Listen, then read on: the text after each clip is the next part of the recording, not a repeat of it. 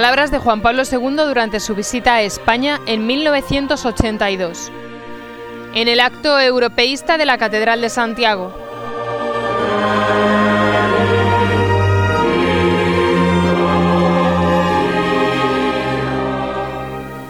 Este lugar tan querido para los galegos y españoles todos ha sido en el pasado un punto de atracción y de convergencia para Europa y para toda la cristiandad.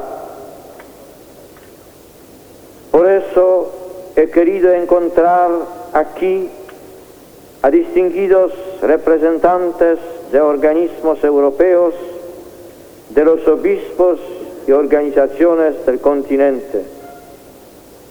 A todos dirijo mi deferente y cordial saludo y con vosotros quiero reflexionar esta tarde sobre Europa. Mi mirada se extiende en estos instantes sobre el continente europeo, sobre la inmensa red de vías de comunicación que unen entre sí a las ciudades y naciones que lo componen. Y vuelvo a ver aquellos caminos que ya en la Edad Media han conducido y conducen a Santiago de Compostela. Los fieles de todos los rincones de Europa acuden cada vez con mayor frecuencia hacia el sepulcro de Santiago, alargando hasta el considerado Finisterre de entonces, aquel célebre Camino de Santiago, por el que los españoles ya habían peregrinado. Y aliando asistencia y cobijo en figuras ejemplares de caridad, aquí llegaban de Francia, Italia, Centro Europa, los países nórdicos y las naciones eslavas, cristianos de toda condición social, desde los reyes a los más humildes habitantes de las aldeas, cristianos de todos los niveles espirituales, desde santos como Francisco de Asís, y Brígida de Suecia, por no citar tantos otros españoles, a los pecadores públicos en busca de penitencia. Europa entera se ha encontrado a sí misma alrededor de la memoria de Santiago, en los mismos siglos en los que ella se edificaba como continente homogéneo y unido espiritualmente. Por ello, el mismo Goethe insinuará que la conciencia de Europa ha nacido peregrinando. La peregrinación a Santiago fue uno de los fuertes elementos que favorecieron la comprensión mutua de pueblos europeos tan diferentes como los latinos, los germanos, celtas, anglosajones y eslavos. La peregrinación acercaba, relacionaba y unía entre sí aquellas gentes que siglo tras siglo, convencidas por la predicación de los testigos de Cristo, abrazaban el Evangelio y contemporáneamente, se puede afirmar, surgían como pueblos y naciones. la historia de la formación de las naciones europeas va a la par con su evangelización, hasta el punto de que las fronteras europeas coinciden con las de la penetración del Evangelio. Después de 20 siglos de historia, no obstante los conflictos sangrientos que han enfrentado a los pueblos de Europa y a pesar de las crisis espirituales que han marcado la vida del continente, hasta poner a la conciencia de nuestro tiempo graves interrogantes sobre su suerte futura, se debe afirmar que la identidad europea es incomprensible sin el cristianismo y que precisamente en él se hallan aquellas raíces comunes de las que ha madurado la civilización del continente, su cultura, su dinamismo, su actividad, su capacidad de expansión constructiva, también en los demás continentes. En una palabra, todo lo que constituye su gloria. Y todavía en nuestros días, el alma de Europa permanece unida porque, además de su origen común, tiene idénticos valores cristianos y humanos, como son los de la dignidad de la persona humana, del profundo sentimiento de justicia y libertad, de laboriosidad, de espíritu de iniciativa, de amor a la familia, de respeto a la vida, de tolerancia y de deseo de cooperación y de paz, que son notas que la caracterizan. Dirijo mi mirada a Europa como al continente que más ha contribuido al desarrollo del mundo, tanto en el terreno de las ideas como en el del trabajo, en el de las ciencias y las artes. Y mientras bendigo al Señor por haberlo iluminado con su luz evangélica desde los orígenes de la predicación apostólica, no puedo silenciar el estado de crisis en, el que se encuentra al asomarse al tercer milenio de la era cristiana. Hablo a representantes de organizaciones nacidas para la cooperación europea y a hermanos en el episcopado de las distintas iglesias locales en Europa. La crisis alcanza la vida civil como la religiosa. En el plano civil, Europa se encuentra dividida. Unas fracturas innaturales privan a sus pueblos del derecho de encontrarse todos recíprocamente en un clima de amistad y de aunar libremente sus esfuerzos y creatividad al servicio de una convivencia pacífica o de una contribución solidaria a la solución de problemas que afectan a otros continentes. La vida civil se encuentra marcada por las consecuencias de ideologías secularizadas que van desde la negación de Dios a la limitación de la libertad religiosa, a la preponderante importancia atribuida al éxito económico respecto a los valores humanos del trabajo y de la producción.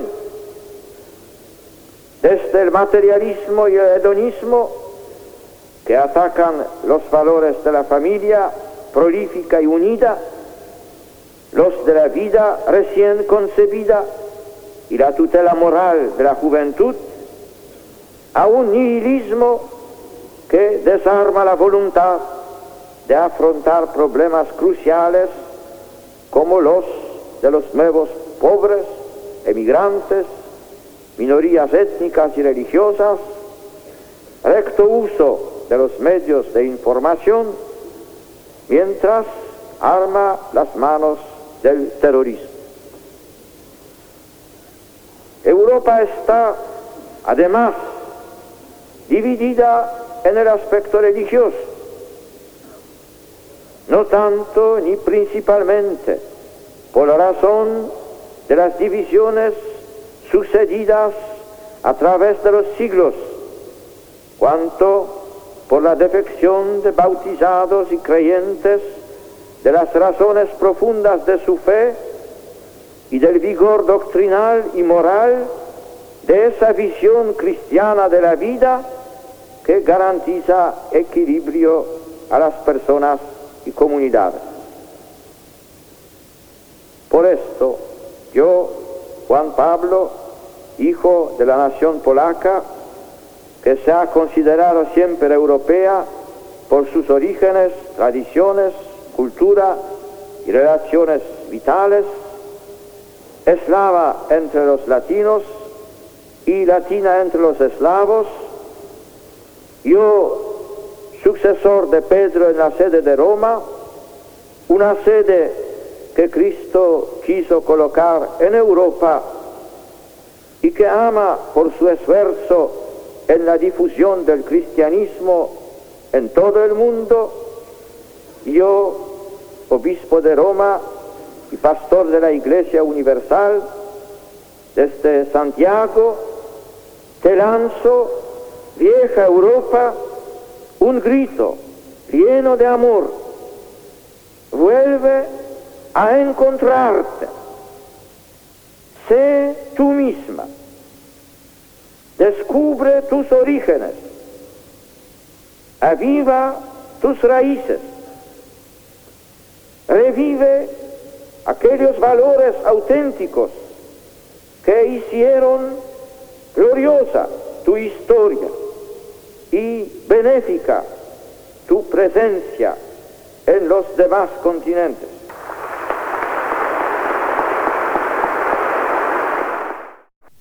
Reconstruye tu unidad espiritual en un clima de pleno respeto a las otras religiones y a las genuinas libertades. Da al César lo que es del César y a Dios lo que es de Dios.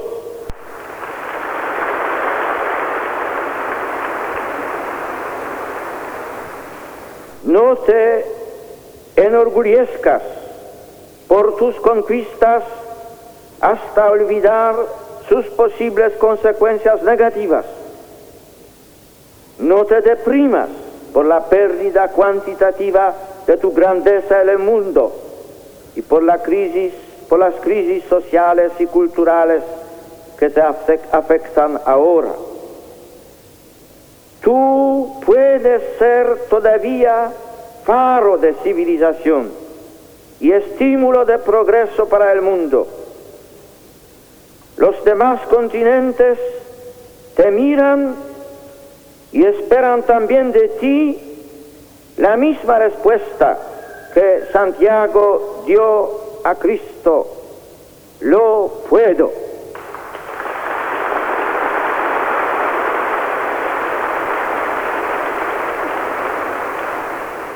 Si Europa es una, y puede serlo con el debido respeto a todas sus diferencias incluidas las de los diversos sistemas políticos. Si Europa vuelve a pensar en la vida social con el vigor que tienen algunas afirmaciones de principio, como las contenidas en la Declaración Universal de los Derechos del Hombre, en la Declaración Europea de los Derechos del Hombre, en el acta final de la Conferencia para la Seguridad y la Cooperación en Europa. Si Europa vuelve a actuar en la vida específicamente religiosa, con el debido conocimiento y respeto a Dios, en el que se basa todo el derecho y toda la justicia. Si Europa abre nuevamente las puertas a Cristo y no tiene miedo de abrir a su poder salvífico los confines de los estados, los sistemas económicos y políticos, los vastos campos de la cultura, de la civilización y del desarrollo. Su futuro no estará dominado por la incertidumbre y el temor. Antes bien, se abrirá a un nuevo periodo de vida, tanto interior como exterior, benéfico y determinante para el mundo, amenazado constantemente por las nubes de la guerra y por un posible ciclón de holocausto atómico.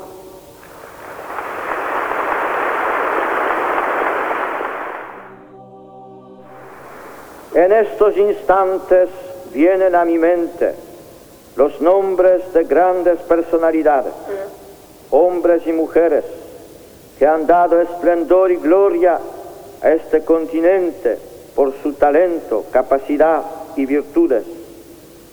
La lista es tan numerosa entre los pensadores, científicos, artistas, exploradores, inventores, jefes de Estado, apóstoles y santos, que no permite abreviaciones. Estos constituyen un estimulante patrimonio de ejemplo y confianza.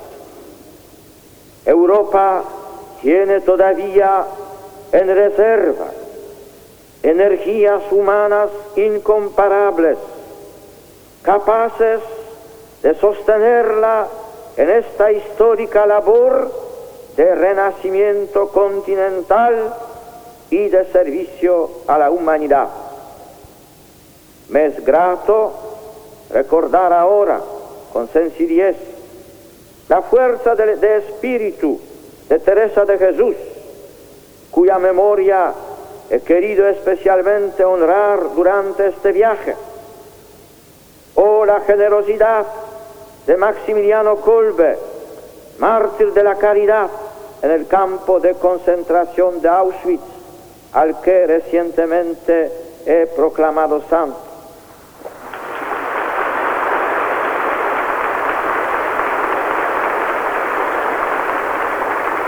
Pero merecen particular mención los santos Benito de Nurcia y Cirilo y Metodio, patronos de Europa.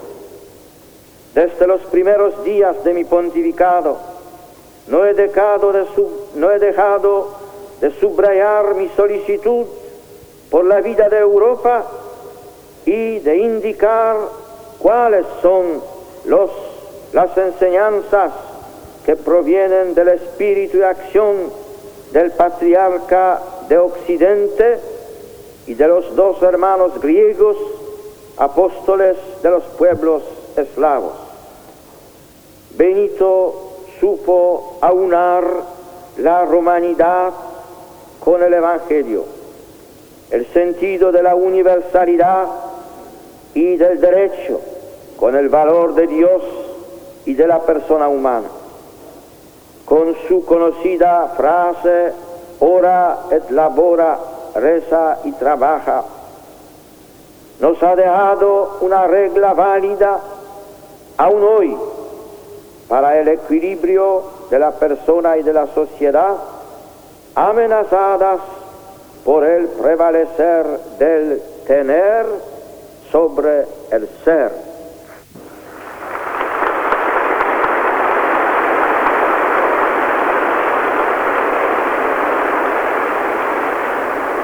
Pero es la vida eclesial la que es llamada principalmente en causa, con el fin de continuar dando un testimonio de servicio y de amor para contribuir a la superación de las actuales crisis del continente, como he tenido ocasión de repetir recientemente en el simposio del Consejo de las Conferencias Episcopales Europeas.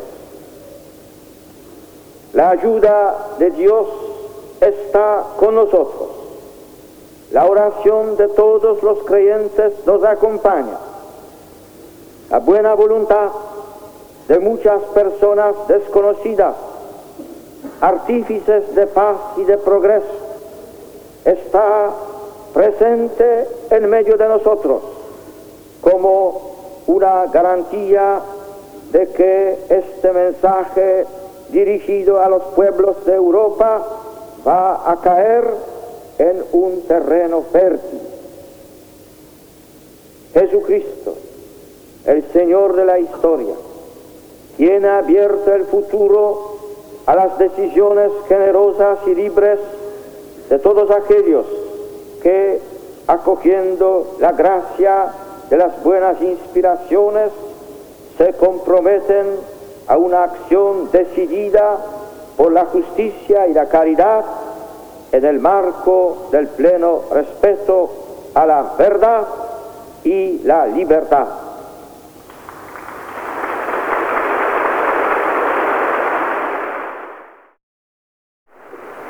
Encomiendo estos pensamientos a la Santísima Virgen para que los bendiga y haga fecundos y recordando el culto que se da a la Madre de Dios en los numerosos santuarios de Europa, desde Fátima a Ostra Brahma, de Lourdes y Loreto a Chenstohova, le pido